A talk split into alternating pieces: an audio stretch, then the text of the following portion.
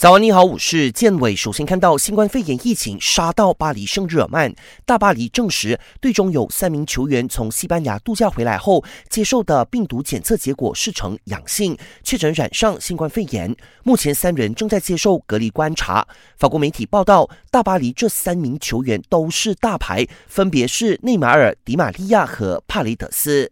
皇马也传出新冠肺炎疑似病例，消息说正在比利时国家队集训的皇马猛将库尔图瓦的病毒检测结果也呈阳性，不过他的情况有可能是假阳性，所以接下来还需要接受血液检测，以确定是否真的感染。库蒂尼奥回归巴萨，拜仁慕尼黑证实中场库蒂尼奥的一年租借期已经届满，拜仁决定不实行买断条款，所以库蒂尼奥下赛季会回到巴萨踢球。目前巴萨和梅西的解约风波还没平息，消息说，如果国际足联给梅西发放临时转会许可，巴萨将起诉梅西和他的下家。